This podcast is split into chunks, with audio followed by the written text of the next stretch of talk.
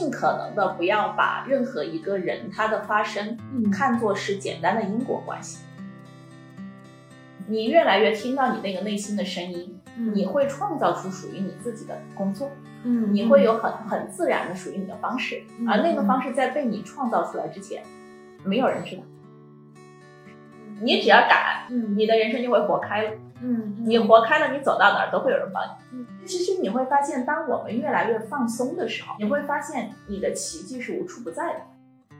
我们做一切保养自己的事情，都要在这个过程和结果当中都体会到对自己的爱的增加。不管你是在做什么，你在哪里，你还是找到那种你是你自己浑然一体的状态。我们在衣服跟吃饭这件事情上面，我就可以把我的很多固定的模式跟程序给清除了。嗯哎，清除了之后，嗯一下子你这个领域就会充满奇迹。如果你天天在想什么是对的，嗯你就没有感受。大家很多人的感受就很弱，就是你的程序多了，嗯你的感受就很弱，嗯你就觉得那个是美，那个是不美。你可以在任何一个地方活出任何一个状态，嗯只要你想。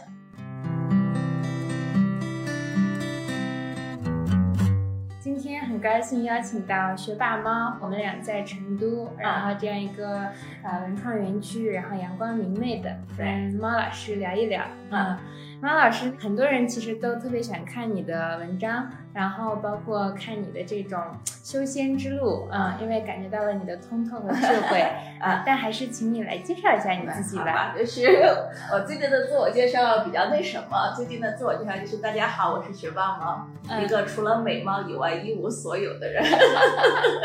学霸都不要了。这都不用了，都不用了，对吧？就就 anyway，就是其实呢，平时候就是会写一些冥想相关的东西，然后我公众号叫轻松冥想，然后应该也很多年了，嗯然后呢也是会给大家讲一些其实就是啊、冥想跟心灵相关的东西，嗯啊，所以大概就这么一个人，就是为什么有了这么个自我介绍呢？因为饱受打击，我四月份的时候，对吧？四月末嗯啊，微博邀请我认证，我就说，啊哎，那我就认证一个，对吧？我就嗯认证一个心理博主多好。嗯嗯，人家就不给我认证，然后人家说我们这边建议你认证颜值博主，然后呢，我就认，我就我就提了个颜值博主的认证，就过了一小时就给我认证了，我心理博主给我还给我返回来了，我都非常的对我自己产生了人生的怀疑，重新定位了。所以我嗯认为冥想要做得好，可能是因为长相要好，重新打开了一扇大门。就所以就饱受打击，你知道吗？就开始怀疑自己以前的人生到底是怎么过来的。明明可以靠颜值的，然后搞了好多这种深邃的也不是，现在。觉得那个老师以前给我打高分，都是因为我长得好看。啊，anyway，就其实呢，讲这个话，其实意思就是，嗯呃，很简单，我觉得就是，并不是说我是一个老师或者一个修行的人，我觉得不是这样的，嗯，就像是咱们今天聊这个东西，嗯我就是站在一个很普通的人，嗯你的一个角度，对吧？嗯嗯然后咱们怎么样去过一个生活，其实我觉得分享的是这方面的东西。嗯，说的很好。我记得咱们俩上次见其实都是冬天了，嗯对对然后嗯，虽然之前认识了很久，也是一直嗯是网友，嗯没啊见上，而且因为啊、我算是半个成都人，你也是啊、一直生活在四川，对。我们俩也是去年在疫情之后，对然后大家都能出门了，我们啊就是线下终于在成都这个见风水宝地见啊上了，啊。嗯，所以当时你也跟我其实溯源了你的最早对啊对对，然后为什么其实会有这样，就说做冥想，或者说你自己有很多的冥想的一些体会。对，嗯，我记得你讲到了那个五幺二大地震、嗯啊，那年你你是准备高考，对。所以这些是不是从那时候是一个开始？啊、如果我现在来说哈，嗯我觉得就是说，大家看到我，或者说看到我会写这相关的内容嗯啊、那可能是啊、你很长的一段时间你会经验的一些东西，嗯，然后呢，你在读这些东西跟思考这个东西的一个它自然而然的一个流露跟反应啊、嗯但是对我来说，我觉得如果我们从现在更大的一个角度来说，嗯我觉得我们有价值的东西是什么呢？嗯不要把人生看作一个因果关系。嗯嗯，也就是说，大家都会问，哎，你是不是经历了什么事儿？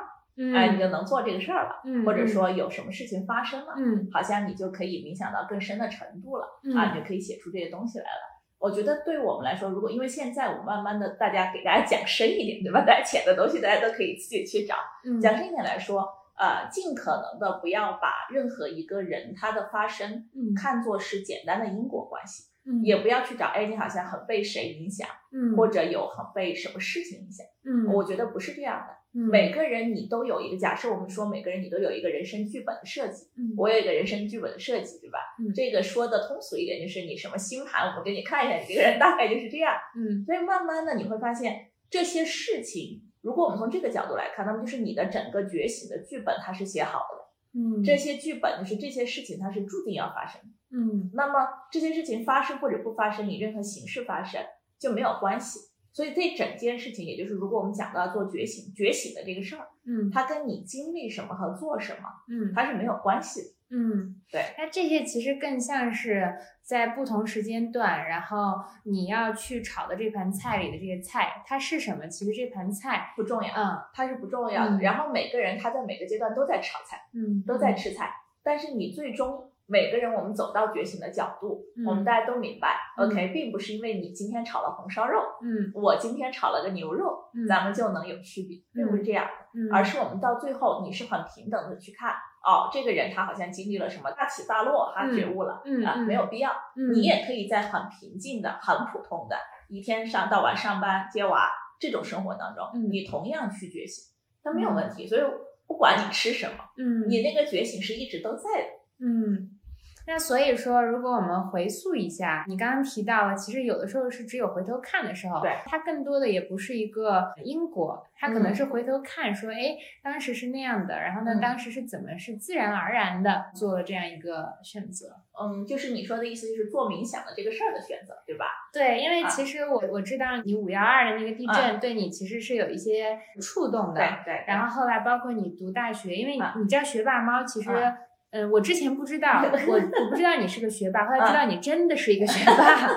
然后你在这个叫绵阳绵中绵中绵中是很有名的一个学霸出生地，嗯。好的，然后对这个，我觉得你可以跟大家讲一讲，好反正你上次跟我分享就啊很有意思就。很有意思。我觉得就是那就讲这一个人的出生于一九九零年的这个肉身，对吧？对他好像年轻的时候怎么一回事儿？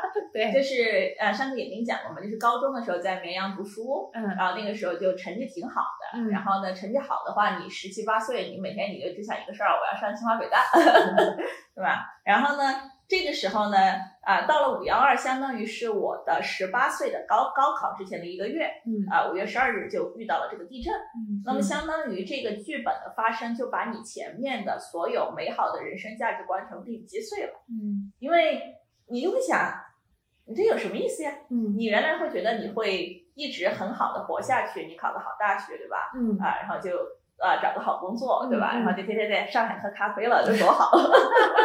然后结果呢，这事儿这么一发生，因为五幺二那那那天我跟你讲的很具体，就是说我们是从摇晃的楼上六楼跑下来的，嗯然后呢，我们也看到老师会从楼上跳下去，嗯嗯，然后你最后那一分钟结束了之后，你那那个人生就被改写了，嗯因为你知道你什么都可以在那一分钟当中没有。嗯那么所谓的我们去追求一个更好的人生，嗯你要读更好的大学，嗯这一切它就站不住脚了。嗯所以在那个之后，我的青春就没了，我就不再是一个快乐的年轻人，真的是那种感觉，对吧？你不不能，你就不能再获得那种，所以是回不去的感觉，就是一种就也没有办法再去像以前那种去有有点妄想你的对对未来，对。嗯，然后呢，你以前觉得嗯，反正就努力就行了，对吧？嗯，你从那个时候开始，你就中年危机了，对吧？你真的就十八岁，你中年危十机，就是八岁，嗯 What's the point？嗯对吧？就没有 point，对吧？以前老师说啊北大好啊，嗯你就说好。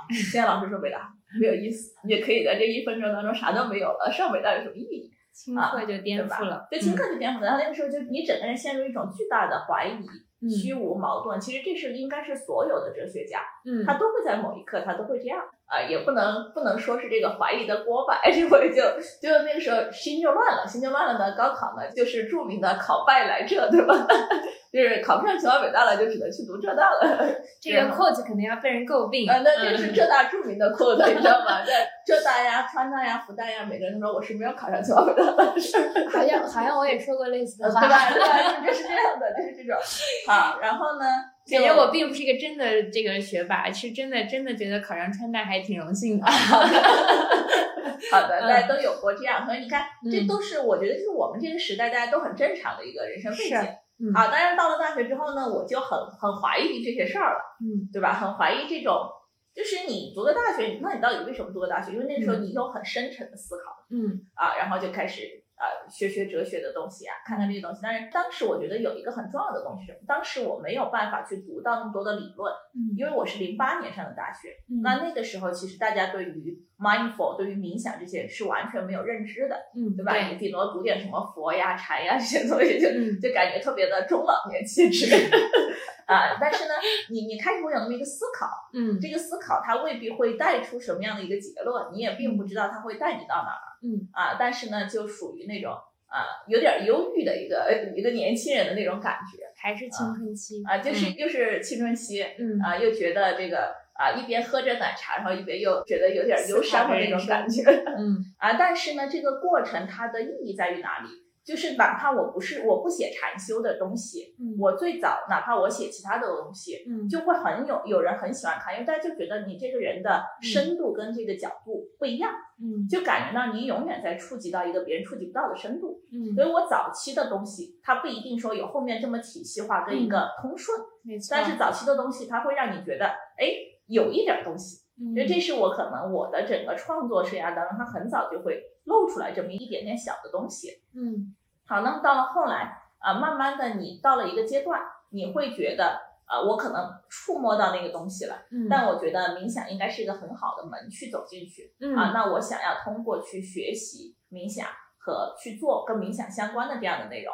啊，关键问题不是为了让冥想做得多大，嗯。是让我自己可以对这个事儿能够更深的去探索下去。嗯所以大概是二十五岁的时候，当时做的是轻松冥想的这个事情嗯啊，然后呢也不知道怎么做，反正就写写吧，对吧？嗯写写慢慢慢慢的到了二十七八岁，也就是做了两三年之后，嗯其实真的不是说你啊、有多少人用你的东西，或者你做出什么样了嗯啊、你怎么样，不是这样的，是慢慢的你在这个过程当中啊、你会有很多东西你就放下了，嗯你自己就越来越明白了。所以啊、上次应该是跟你聊到，到二十七八岁的时候，感觉就非常好了。嗯就相当于就是那种 OK，很简单了，嗯就是一切就开始变得简单的那种感觉。然后呢，到了二十九、三十岁就变成了一个更庸俗的人，因为一切简单了，那就吃喝穿，就没别的了，就那种感觉吧。梳理的就是特别清楚，有点让我也看到了自己的一些路，嗯。呃，但是其实你刚才讲的，我觉得更明了的是，刚开始做之前，你说摸到了门，然后找到了冥想这样一个，其实有点像 gateway，对对对啊啊，它是帮你其实有点开启了智慧，甚至是有一个系统的方法，对对，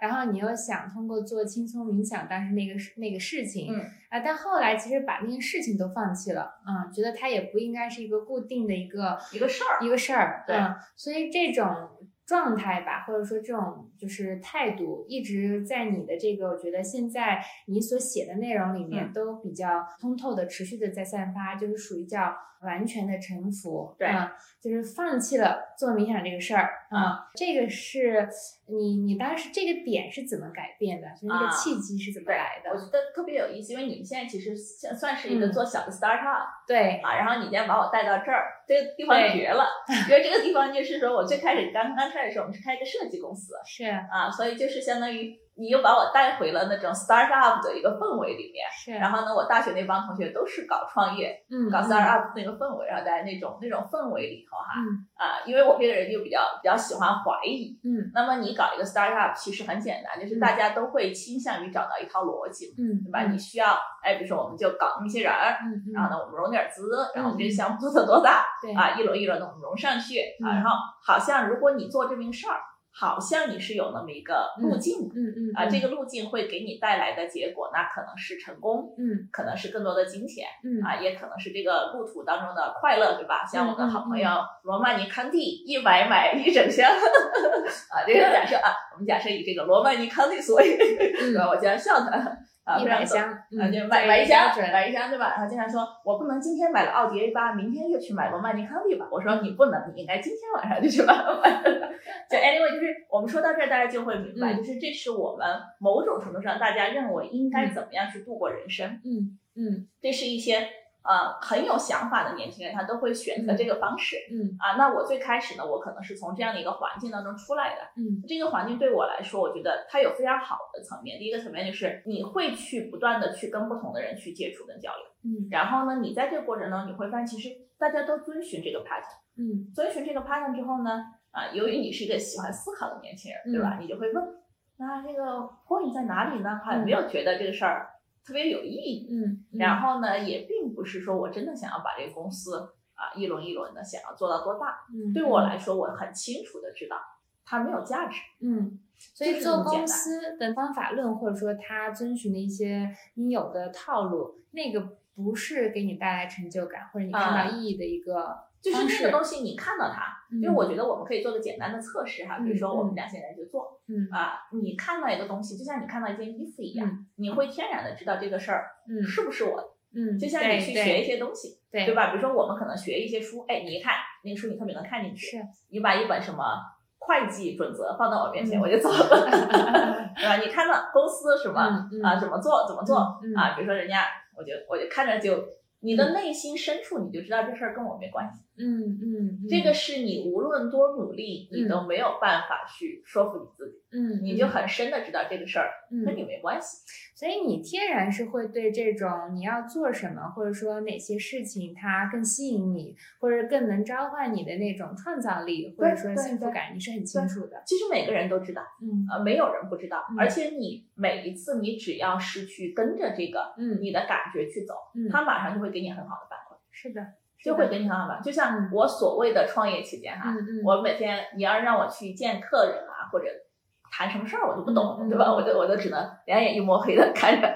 然后呢，只要我一写东西嗯或者一写文章，就会有很多人喜欢读我，嗯，然后别人就喜欢读，那其实你的 feedback 就会很好，对吧？你去做那些事儿就没有 feedback，然后你自己也不爽是啊，你在这家里面特别高兴，然后你写个东西，然后 feedback 还特别好，是是是，我觉得每个人应该都有这种感受，都有那种感觉嗯啊，是，就是你就知道啊，that's the right thing，嗯对吧？that's the right thing。然后慢慢的做冥想也是，OK，我们做 APP 那就很不顺利嗯啊。然后但是那个时候就是，其实我是做做冥想的时候，当我不知道做什么时候，我就去写知乎，然后那个知乎就特别多人关注，你知道吧？那知乎也不太写冥想，之后就蓬勃发展对对，起来，知乎就就写点想写点啥写点啥，对吧？嗯嗯所以后来就就 anyway 就就这个事儿就是你刚才说的，就是不知道怎么回事儿。嗯啊，但是它就会演变出很多很多东西。所以对我来说，不管是当时还是现在，就是你其实非常清楚的知道啊，你接下来想要写什么，你接下来想要创作什么，嗯。那么你就只是去把这些 message 带出来就行。嗯。其他至于说这些东西会带给你什么，你完全不用考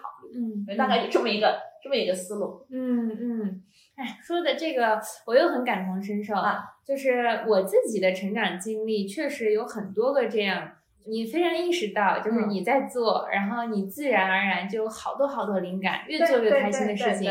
对有些事情你明显觉得做着非常费力吧啊，对，然后但是有些阶段你可能还在硬撑着啊，觉得我不擅长自己，对，啊我不擅长，但是我要变得我这个取长补短 啊，我要把它补一补。对对对，然后我其实是前几年我才越来越有这种觉知，或者说我怎么说有点回归了啊，嗯就是觉得啊有些东西它没有一个外界的标准说啊，你必须要把你不会的补起来，你才综合。那我觉得我可能天然就是一颗这个番茄，对我就想成为一颗做番茄，对，真的嗯是这样。所以啊这两年是有这种，就是越越来越自在啊，就很接纳，我就是一个番茄，就是个番茄，对吧？嗯嗯就是个番茄就行了呀。是你看你今天还背个多么可爱的红包，就是一个番茄的包。番茄的包。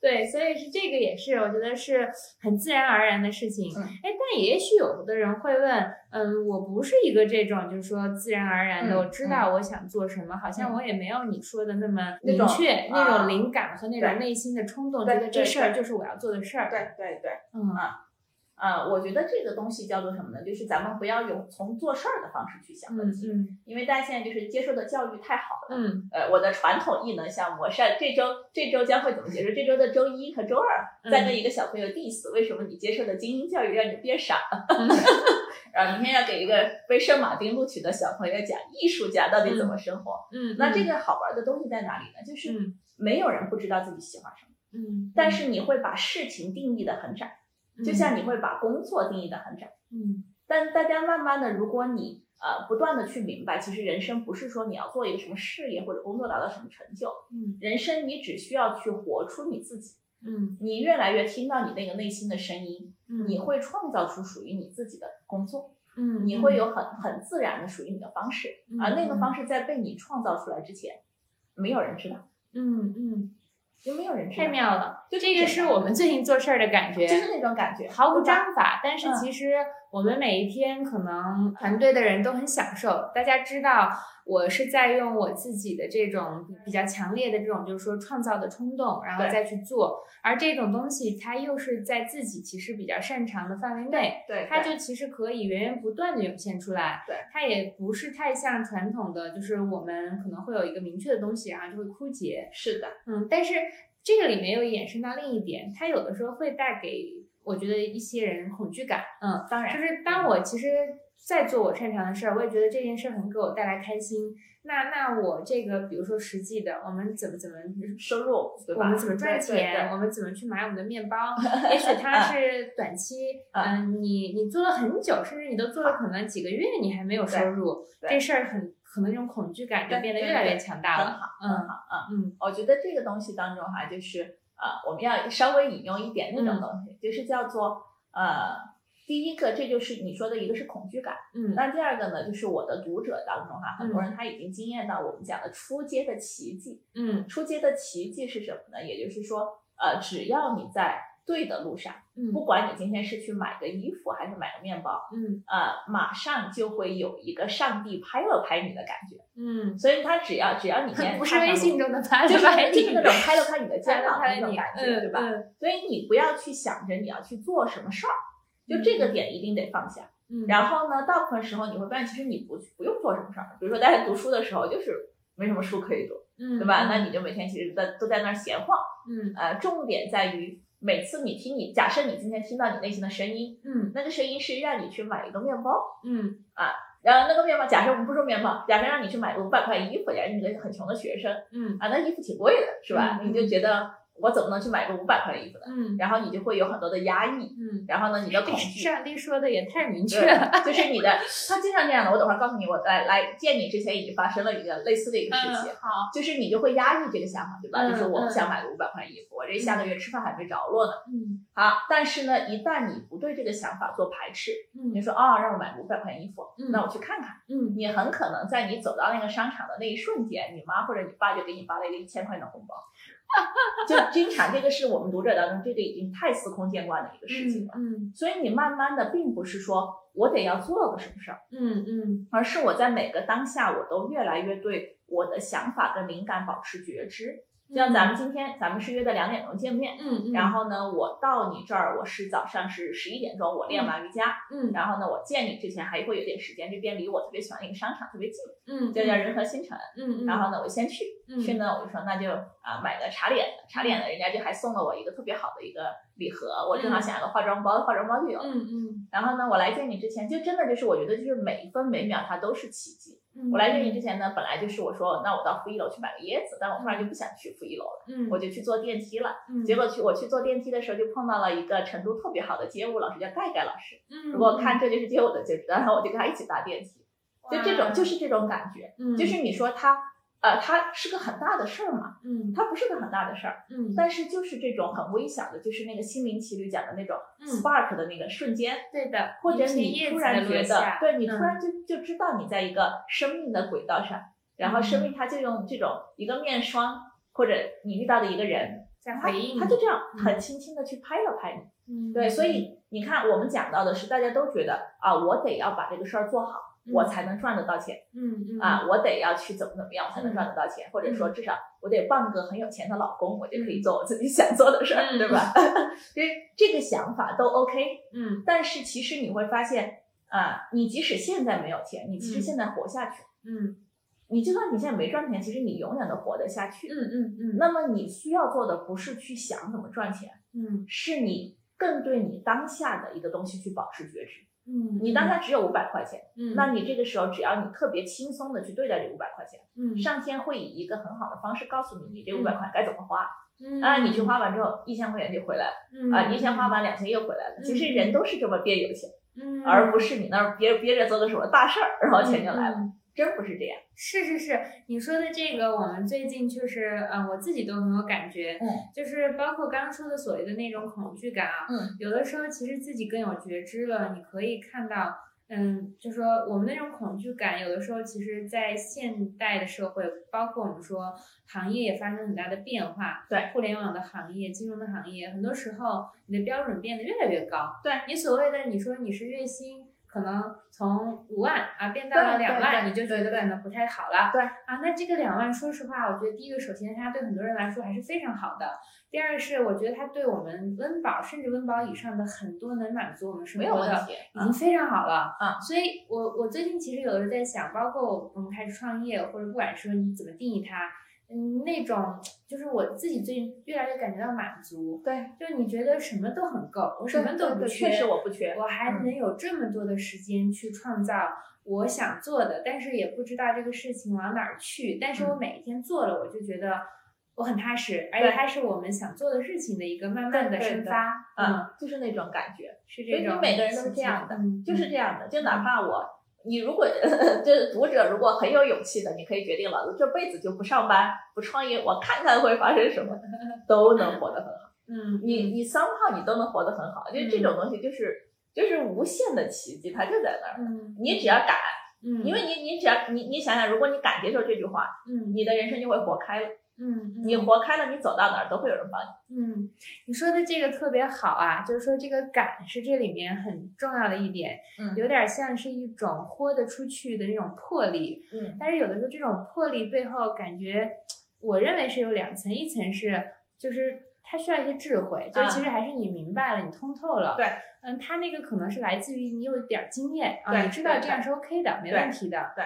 还有一种所谓的我能想到的就是说，呃，我是无所谓的，反正我就试一试。啊，但是这两种其实我觉得也可能是不是绝大多数，大部分人是处于不敢。嗯，啊，我道理都懂，但是我就是放不开。嗯那我觉得你说的很对啊，那大家做个实验呗，嗯，对吧？你就试试呗，嗯，对吧？嗯你你人就是不断的小的事情试试试试试试，，嗯那你就越来越多的得到好的反馈，你就知道了，嗯，对吧？你的玩法你就知道了，所以你不需要先要憋个大的胆子。嗯嗯啊，不用说憋个大的胆子话，敢，我现在全豁出去了，那是假的敢，嗯嗯，啊，你就小步快走，对吧？就跟咱们以前做互联网产品一样，迭代迭代迭代，是是啊，你试试嘛，对吧？你试试今天这五百块钱的事儿会怎么样，你下次五千块钱事儿会怎么样？嗯慢慢的，你对钱的感觉，对人生的感觉就变了，嗯呃，变了之后，很多事情一下它就完全开阔了。嗯嗯，对。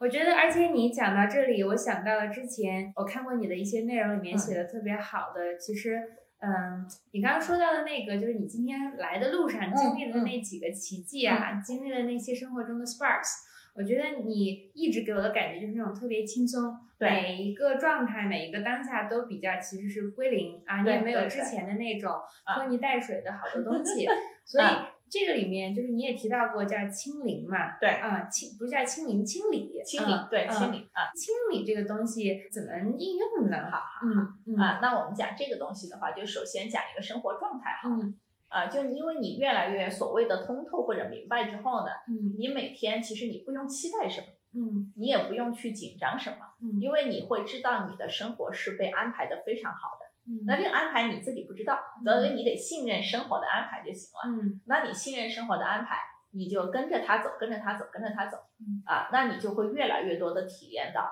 他会以很有幽默感的方式来玩儿你。嗯呃，这种幽默感是什么呢？就比如说，呃，刚才有个有个小读者哈，这个读者呢，现在天天跟我说打打工很苦逼，我就笑他。嗯 然后呢，人家今天就发了一个状态，他就说这个今天上班的路上又把耳机搞丢了，哭哭，对吧？求一个三百元以内的耳机推荐。嗯嗯，然后呢，你猜我跟他说什么？那当然是我说你还买啥呀？我给你寄两个呗，对吧？因为我有两个闲置的很好的耳机。嗯，那其实就这么一回事儿。那你说嗯弄掉耳机，它是好事还是坏事？嗯嗯就是当你不再以我发生了一个弄掉耳机这个事儿嗯去看待它的时候，你就会发现没有什么问题，嗯你本来就没有什么问题嗯啊。那比如说，假设我今天我在路上堵着了，我不能来见，嗯嗯那我认为它也并不是一个问题。嗯那肯定就是让我在路上堵着，就会有让我在路上该去干的其他的事儿嗯啊，那就没有问题。那就是他会以很好的方式给我安排。那么包括说很多朋友他会经历到一种初级的奇迹，比如说他他经他们经常今天晚上要交论文了，他下午突然发现忘写了，忘写了，过了一会儿呢，就那边就给他打个电话，就说今天不缴了，明天交。就其实你会发现，当我们越来越放松的时候，嗯，你不再规定说我今天一定得怎么做，或者不能怎么做，嗯，你会发现你的奇迹是无处不在的，嗯，而且你可以最轻松的、不费力的，其实又把生活都完成的很好很好，嗯，呃，就是这种感觉。嗯。啊，那么我们讲的清理呢，它其实它是一个方法吧，嗯，它叫做和欧波诺波诺，他的书呢叫做《零极限》，是也是一本特别畅销的心灵书。嗯，他讲的意思很简单，他就说，啊，比如说你今天有个想法，我们要把这个工作做好，嗯，那这个想法本身就阻碍了你把工作做好，嗯，你需要做的就是对他说对不起，请原谅，谢谢你，我爱你，用这四句话去清理你的想法，嗯，那慢慢的你的生活就会变成，哎，我把我所有的想法都明白，他们都是我的阻碍。嗯，那我就清理好了。所以，比如说咱们刚才讲的那个问题，嗯，哎呀，我这个怎么赚钱呀，对吧？钱够不够啊？牛奶和面包，牛奶和面包，嗯，你并不再是去回答这个问题，嗯，而是当这种不安升起来的时候，你就对这个不安说那四句话，嗯，这已经是在清理这个东西了。每一次大家对这个不安去做清理的时候，其实你的人生就会发生很大的转化，嗯，也就这么简单的一个过程，嗯。所以它其实用我们之前，其实我们因为有一套自己的这个正念的一套呃体系吧，我觉得它可能都是相通的。嗯，它是一套其实让你有一个空间，然后让你其实通过我们说，不管是这些话还是说呼吸，它是一个锚点。对对对。它让你其实还是先回到当下。对。嗯，不是脑子顺着这个东西思绪，是飘飘到了一个完全是未知和臆想的这种恐惧中。是的，是的。所以你看，就是当下其实就是空的。嗯，对吧？它其实零极限讲的就是你只需要把你的想法归零就可以了。嗯，所以我们都会活到空的状态。嗯，那当你是空的时候，嗯啊，你就永远都在接受新的东西。嗯嗯，你如果空不了，你就老是以原有的方式去运作，你就看不到今天发生的所有的新的事情。是，所以这个色亦是空，空亦是色。对，当你回到零了，清理了，空里面又生出来了这种更多的妙嘛，更多的妙，对吧？它就更多的妙。对，是。然后刚才我们俩来的时候，就是刚开始的时候还说到了那个，就是夏天的这个就是感觉嘛。还有你今天穿一个特别漂亮的这个，哎，泡泡袖、蝴蝶袖，对。然后其实也有好多的女生夏天就其实在说讨论到这个减肥啊什么的，对对对。然后刚才因为说到清理嘛，然后就说到关于减肥，然后和这个包括说什么轻断食呀，什么这个屁股，对屁股屁股，对屁股。然后你有一套也是特别有意思的这个理论吧？嗯，对，反正也不能叫理论吧，就是玩儿。有一套对，有一套好好玩的实践，好玩的实践啊，这个可以跟大家讲一讲。嗯啊，我觉得这当中就非常有意思哈，就你可以从各个角度，所以我今天想到哪儿讲到哪儿。嗯，随随意，咱们就是肯定来说哈，好，肯定来说呢，呃，每个人对于自己的身材跟相貌，其实你都会有很多的评价，嗯，你都会有很多的这个呃想要去做的事儿，嗯。啊，那比较。比较有我们呢，我们举一个例子哈，我们举一个例子，那比较牛逼的人就是比较意志坚定，嗯，然后呢比较这种又有执行力的人，嗯，那他肯定就是严格的去控制他的饮食，嗯，然后呢严格的去健身房报道，嗯，啊，这个是没有问题的，我以前也是这样子做的，嗯，啊，但是呢这个东西呢叫做你你每一去次去调动你的意志力去做很多事情的时候，其实是在伤害你自己。嗯，哪怕你拥有了一个更美好的身体，哪怕所有人都觉得你的身材特别好，嗯，你对你自己的爱不会增加，嗯嗯嗯，这就是我们的没有在关怀自己，你没有在关怀自己，对吧？嗯就像如果你用那种很苦着自己的方式，你挣了很多钱了，嗯，你都不会觉得你富有，因为你对你的爱没有匮乏，对，就是匮乏。嗯，那如果说我们明白我们做一切的事情，你为什么要穿好看的衣服？其实你是通过这个衣服给你自己爱，你也把这个爱的能量散发给别人。那么你就会变得很聪明，你就会知道，我们做一切保养自己的事情，都要在这个过程和结果当中都体会到对自己的爱的增加。嗯，这是这个方法的根本的不同。嗯，所以你你想减肥，你只要有想减肥的这个东西，它已经不是出于爱了，嗯，它就是出于一种对自己的不满意，嗯，它就会发展成一种自我的憎恨，嗯。啊，自我 PUA 和自我折磨，嗯啊，当你纯粹的明白，我仅仅是想要去爱这个 body。嗯，你在这个爱当中待一小会儿，嗯，你甚至你只是对你的 body 说啊，我爱你，我呃对不起，我以前真的对你特别不好，嗯我现在想改过自新，我想好好疼爱你。啊，这个时候你的整个心情就会发生很大的变化。嗯。在这个变化之下，你可能会想要去尝试轻断食，比如说一个星期一两天不吃，或者说每天少吃一顿饭嗯。啊，尝试一个五到七天的辟谷，嗯。这都是非常好的开始。嗯。然后慢慢的，当你的这个爱一次一次，就一旦你有了开始之后，它就会给你很好的回应，嗯。你就会觉得很舒服，对吧？或者说对，嗯。然后你的皮肤可能变好了，掉了几斤。啊，这个时候，因为你会确保你自己持续的在爱当中，而不是你又开始啊怎么才掉五斤，嗯，离我的完美体重好像还差很多。持续的是啊苛责自己。对对对，嗯你一直在那爱当中，嗯慢慢的你就会形成一套非常适合你自己的整体的生活方式。嗯大家都知道，你减肥或者长期保持好的体型，真的不是光靠你吃的，你吃跟动，你的情绪可能还会经常给你捣乱，对吧？你既然情绪一来了，你这个就完全都没了。所以你是信任这个爱的过程，让他给你一套好的生活方式。嗯在这个生活方式当中，呃，你会自然而然的去发现，你会达到你的一个内外比较好的一个状态。嗯，所以我并不是说啊，你大家都得去做瑜伽，嗯或者大家都得少吃饭，没有这样的事情。嗯你可能出于你对你的 body 的爱，当这个爱不断增长，有的人可能他的他会吃更多的东西，嗯甚至他是长得更胖点才好看。嗯嗯呃，当你的爱扩展了之后，你对你自己的眼光其实就改变了。嗯改变了之后，你会自然的发现，嗯其实你就在那个生活状态里面，嗯你的这个体型对你来说本身就是很完美的。嗯所以这整个过程，我们大家想要有美好的身体，嗯其实你的目的也是爱呀、你是想要去享受生活。嗯嗯这个身体可以去享受食物，可以去嗯享受好的衣服，嗯可以更自在的活在这个人间。嗯你不断的去明白，它就是一个嗯纯粹的，我仅仅是出于爱。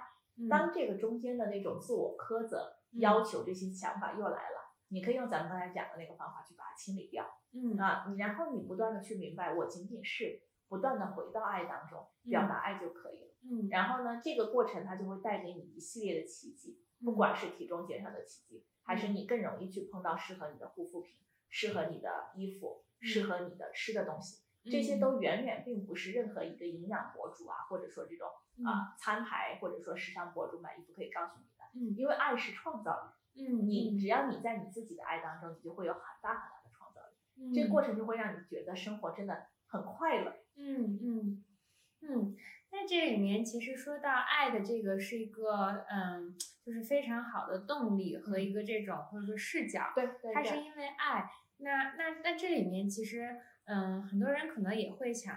嗯，爱是爱自己，然后爱自己就是，嗯我觉得自我关怀，然后自我关爱都是很好的。嗯，但是它又不是一种盲目的叫自我崇拜或者自我迷恋，对吧？对嗯对对或者说它是由于一个，就是因为是说外界喜欢这样，所以我就变成了我希望这样，这样也是对我自己的自自我的关爱。对，就这里面是很多层，我其实很理解，就是你刚刚提到的那种，我觉得比较像一种更大爱的、博爱的，就是发自于自己让自己的生命更有活力，然后更快乐的。嗯那这里面其实没有标准的，嗯，我相信就像你刚刚说，每个人对他的热情、热爱，其实都是天然的能力啊。对，你不用让别人告诉你，你肯定知道你知道啊。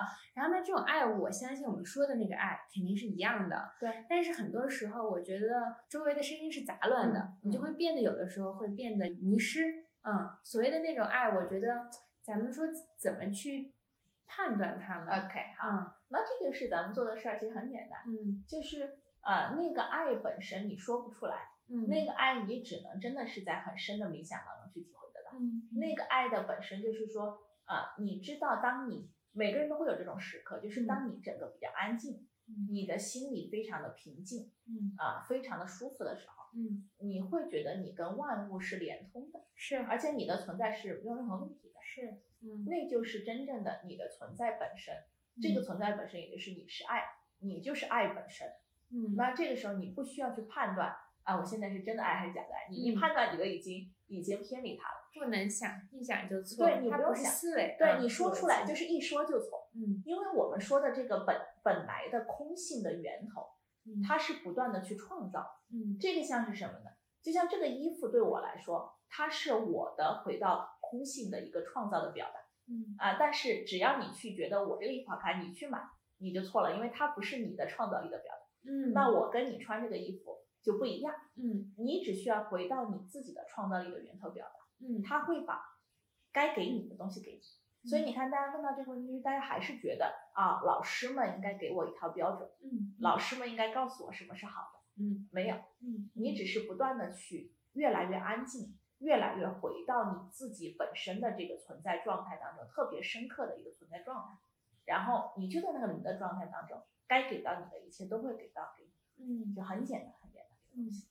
说的很妙，嗯，我是觉得这个我们其实想想让猫老师把这个啊妙的这个点说出来，啊我觉得这个是它最最博大最美的这个方向。对，因为当然我觉得我们比如说在做一些其实身心灵的工作的时候，我我认为可能就是有一些就是坑儿，就是我我们不能去定义和引导。啊因，为其实是会回到，就是你说的那个本身，对对每个人是不一样的，对，它也是因缘和合的。这个嗯东西放你身上和这一刻和放我身上也不一样，对嗯，，不一样。所以我觉得你说的很妙，而且你刚刚说到让我想象的那种场景是。嗯每个人的这种发源于自己的这种爱和满足，以及舒适和自信，其实会让你看万物都是充满爱的。对呀因为你很你也 OK 了，你很你 OK，了，你看别人也 OK 会就别人都 OK，对，没有人需要改变，是对吧？只有你自己老不 OK，你就老想改变别人。是是是是，所以我说这个是，嗯，是是是智慧，是你的通透，嗯它是一个好玩儿，我觉得它真的是是好玩儿，嗯嗯。它就是一个好玩儿的东西。那个我看到你，嗯，三十岁生日的那天写了一篇文章，啊。然后，嗯，在青城山啊，三十一了，我年纪大了，三十一，然后就是上两个月，对对对对，对然后那那篇文章我特别喜欢，里面有好多呃你自己的感受，然后我觉得也能让别人我觉得能够 relate 的一些体验。嗯，如果你对大家吧，或者说因为其实关注我们关注 Hearty Lab 的一些伙伴们，大家我觉得还是挺挺向往一种我们刚刚说到的跟自我跟万物，我觉得特别有连接感。对不管你是在做什么，你在哪里，你还是找到那种你是你自己嗯浑然一体的状态。对嗯。你你会有什么好的一些建议吗？啊，就是说给大家一些怎么去找到这个状态的建议。对对，因啊为你其实刚才我们讲到了好多，嗯，就是我们首先是本自具足的这种能力，每个人都有，包括怎么去嗯做一些判断选择的时候，那种所谓的要敢，就是叫什么，完全把自己交付给生活，对对交你说的托出去就是让生活来就是活你，臣服嘛，就是对 surrender，对对对啊。然后反正你都提到了，但是我觉得说起来容易，做起来 难。这就是你的障碍，这个对障碍也是我投射出来的，对吧？对对，然后就是去给一些实践性的，或者你刚刚说的很好，就是说啊，那就试呗，试试嗯小步快跑，呗小步快跑，对吧？嗯啊，嗯好，如果我们要说实践性的东西哈，嗯我觉得这挺有意思的。嗯呃，我们用，比如说我们的，我刚刚突然想到一个，第一个嗯你可以这么去实践，你可以在买衣服嗯跟吃东西上面实践。嗯比如说，你看你吃东西这个事儿，你你脑子里程序特别多，嗯。就是咱们咱们随便定一个你的生活领域，嗯。然后呢，你就说我这个事儿我打算不按程序办事儿，嗯，我看看会发生什么，嗯就会特别好玩儿。嗯。那比如说，你看吃东西，那你肯定会想早餐、中餐、晚餐，嗯然后呢吃什么比较有营养啊，对吧？嗯你按照营养学去搭配嗯。啊，然后呢，你可能再接下来考虑哪个我吃的方便，嗯。所以你会发现大部分时候你的一日三餐是比较重复的。嗯然后呢，有的时候呢你也没有饿，嗯你就觉得到这个点儿了，我就得吃点东西。嗯好，那咱们现在如果要用这个事儿来做实验，嗯，咱们拿这个事儿来玩儿就挺简单。嗯比如说，你可以玩儿，我今天不饿，我就不吃。嗯你会发现，其实你可能一天真的不饿，嗯嗯嗯你绝对会有这种体验，这个体验会非常多。嗯好，然后呢，比如说你今天啊、本来晚上可能得正常吃点儿什么沙拉之类的，嗯你晚上那个声音就是我想吃个冰淇淋，嗯你又没吃沙拉，你就把冰淇淋当晚饭了，嗯对吧？这件事情其实对你的生活来说是无伤大雅。嗯嗯当你不断这么去做的时候，嗯你可能下个星期你就这么去吃东西，嗯你会发现你的这个星期的体重不仅可能会下降，嗯但也可能在这个过程中发生很多好玩的事儿。嗯，比如说你去买冰淇淋，你就遇到了你的前女友，然后你们俩就死灰复燃了。Anyway，这是只是一个只是一个比喻，就是就是每当你这么去做的时候，嗯生命一定会给你一个小小的提示，嗯它就会让你遇到一些好玩的事情。嗯这个有点像是什么嗯呢？就每当你就像你每次做这个事儿，你就像是对生命说、嗯 o k 我现在愿意接受新的东西。嗯啊，你愿意接受了吗？你这个东西，那我就给你一个东西，对吧？嗯嗯你每次愿意接受的越多，嗯那他给你的就越多。好，比如说女孩子，大家都很 concern 我怎么买衣服，怎么护肤，对吧？天天在那儿看看看，哎呀，我什么风格，对吧？嗯什么风格穿什么品牌，给自己贴贴个标签呃儿，贴个人设。你这么做就全错，嗯，是，因为你这么做就你整个程序就起来了，嗯而且你已经失去了你去感受你自己和感受衣服的那个能力嗯啊。那你就做个实验呗。嗯然后这次我也不看谁穿啥好看，嗯我就得等灵感。嗯啊，灵感来了，让我去哪儿瞅瞅，我就瞅瞅。嗯其实这个大家都在发生。你很多时候你故意买衣服就就买不到，你随便突然一下，人家叫你吃个饭，你出去，哎，隔壁一看，嗯遇到特别好的衣服，嗯，那你慢慢的你就就你就这么做实验。你说我现在我也不去看什么时尚资讯，嗯我也不去想我接下来要买啥，嗯啊，然后呢，反正我就灵感来了，让我去哪儿看看我就看看。嗯，你就每次这么去做，嗯你很快的你就会遇到很多你想象不到的，但是又特别适合你的衣服。因还是为这穿出来就浑然一体，特别美，就是你嗯自己。但是呢，你又想象不出来的那些东西嗯。那么这个就是说，你透过小的生活这种实验，嗯你感觉到的是你自己扩大。嗯我们在衣服跟吃饭这件事事情上面，我就可以把我的很多固定的模式跟程序给清除了。嗯，哎，清除了之后，嗯一下子你这个领域就会充满奇迹嗯啊！你小的信心有了，嗯你接下来你比如说在工作上面，在感情上面，嗯你就这种所谓的更重要的事儿，你就越来越敢去不按道理出牌了。嗯啊，那嗯这个时候奇迹也来了呀，对吧？就这么简单。说的好好明了，一下很子简单吧清晰了，嗯，清晰了。其实是还是打破常规，然后嗯，关注生活中的那种感受你当下的那个感受，你一定捕捉得到，对，跟嗯你的脉搏相呼应的那种那个，感觉，那嗯感觉嗯啊，嗯，然后慢慢的就其实接纳接纳这种新的东西，对因为这时候其实你的视角、你的这种觉知也很重要，你怎么去看待它？对嗯对对，嗯，哪怕是其实带着有点不安和恐惧，嗯，但是当它有一些新的变化，那种新的那种心态，也是一种新的、这它就是一个 aha moment，是对吧？是 aha moment，而且是放，大的，你觉得很好。它就来了。你的周遭，你的这种就是你你生活的轨迹，然后你感受事物的能力都放大了。对嗯，对，嗯就是其实我们讲的，我觉得很重要的一个东西叫做感受。嗯嗯如果你天天在想什么是对的，嗯嗯，你就没有感受。嗯嗯对吧？你的感受就大家很多人的感受就很弱，就是你的程序多了，嗯，你的感受就很弱，嗯你就觉得那个是美，那个是不美。嗯，但你会发现，真正会穿的人，嗯真正的艺术家，嗯他的感受力就是不一样的。嗯，你会觉得这个人有点奇怪，对对对奇，怪又很美。很多的这个我觉得，不管是音乐、艺术、文学这种创意行业，对，很多的鬼才，你都觉得它是又怪又有趣的，又怪又美，真的又怪又美。嗯对，但那个怪，它不是想出来的，我要不一样，对，它就是一个他的感受力就决定了他得这么去做这个事儿，是，而且他还是得浑然天成。他就是浑然天成。你觉得那个东西是他在那一刻啊，啊他就是灵感就来了体验，对，嗯就灵感就来了。啊是是，太妙了，就是那种很好玩儿我觉得就是就是真的就是整个人生你就是在玩儿，嗯，对吧？就是在玩儿，我反正我觉得太有意思了，真的太有意思了。听听说猫老嗯师之后那个有可能要搬到这个别的城市了，然后哎呀，嗯成成都这个嗯四川这个神仙之地带给你了这么多灵感，因为嗯之前我我没有回成都之前啊，我我不知道猫老师在哪里生活，对对对，后来回来见到你，跟你聊天，然后看到你写的东西，觉得啊、呃应该是这个 Made in 成都。是是是，所以其实我觉得，嗯，说到这个是想说说，嗯，我之前也在北京工作，嗯嗯，一直其实离家比较远，嗯包括小时候在新疆，我我经常其实就很就是怀念我童年的这种状态。然后最近其实回成都生活了，包括嗯做的这个事情，觉得其实特别特别好，啊就是这个是所谓大家说的，也不是逃离北上广吧。我觉得其实这种好的感受是，嗯，你的生活就是你的工作，你的工作也是你的生活，它是一个很有机的，对对嗯对，所以其实，嗯、如果让你给，比如说有很多，我觉得我们的这种，不管是你的读者，啊还是我说我们周围的朋友，啊，大家可能还在，我觉得有些城市啊犹豫的啊，迷茫的、挣扎的，我的传统艺能项目，气死高薪打工人。对对对，就是因为我觉得大家可能或多或少都经历过那个阶段，对对对。然后我们也有过这种挣扎、彷徨，然后嗯，现在也不能说我们都懂了或者活明白了，但是至少嗯，我的这一刻的感受是挺挺幸福的。对。然后那我觉得有什么其实可以跟大家。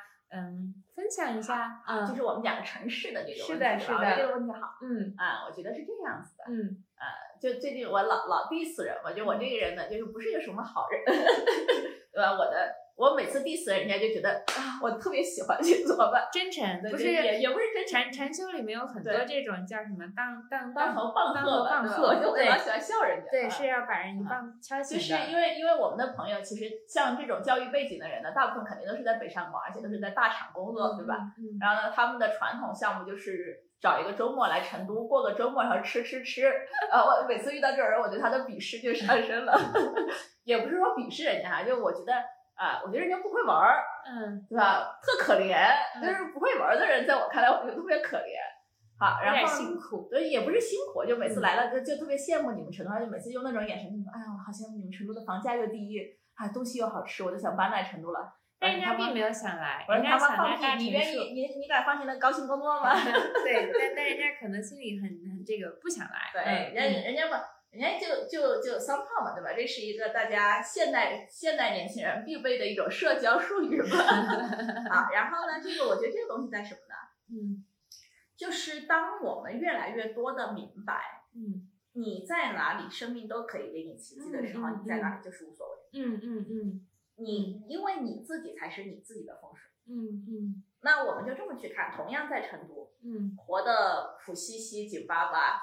如同打工人、北上广打工人一样的，应该很多，嗯，对吧？你可以在任何一个地方活出任何一个状态，嗯，只要你想，嗯，只要你想，嗯。那么你在北上广有没有人活的很自在？嗯，他也可以的，是的，他甚至可以就你就在腾讯他们那天天加班到十二点你也觉得特别自在，这个是完全可以且可能的，嗯嗯。所以就慢慢的我们再转一个视角，你就明白你自己才是风水本身。嗯，你自己才是环境本身。嗯，那么，但这个时候不代表说你就得怎么样了。嗯啊，那个时候他安排你到成都，嗯啊，你就到成都了，嗯，对吧？你接下来可能又有一些变化，让你去北京了，那你就去北京，是，就这么简单。呃，你就不用去想了。嗯，那么你只要觉得你知道你自己 OK，你走到哪儿哪儿都会有有人陪你玩，哪儿都有东西吃。嗯嗯，你在哪儿都会买到好东西。嗯啊，那你就开开心心的，爱爱去哪儿去哪儿。是是是，对，所以我们的结论说，这个就是不要把它当成一个围城啊，它永远不是围城，它不是，你在哪儿就在哪儿，然后享受你的那个阶段。对，因为有的时候回头看很多东西，你以为是一直会持续的，它就是一个阶段，很快就会变化，但是它一定就是一个阶段，它永远都是一个阶段，对吧？它永远都是一个阶段。是，然后但你你不用害怕任何一个阶段，因为任何阶段就它发生，它就是一定会是好的。嗯，它就会带给你你那个阶段需要的东西，嗯啊，那就那你跟着阶段走就行了。呗就是其实你看到没有，就我们讲的这个东西，你越 surrender，嗯，你越把你的很多程序放下来，你越让生命来活你，嗯，你就知道你的人生就会变得越来越轻松，就扩大了，对你你你想你越信任他，他就能给你越多，嗯，那你接下来选择干嘛？你肯定更信任他，对吧？他就越给你更多，是，那你每天你就这样活着不好吗？是。来自一个智慧的成都人，成都女孩，学霸猫。趁着我和学霸猫还在成都，然后嗯，欢迎各位这个听众，然后朋友伙伴来成都找我们，一起去青城山、峨眉山修仙。好呀，我才从峨眉山下来，我前两天才去峨眉山玩嘛，是吧？嗯，好，好，那我们这一期的这个节目我们就到这儿，然后我和猫老师，然后把这个关闭，我们继续喝茶了。好的，好的，好，谢谢大家。谢谢微微谢谢大家，谢谢马老师。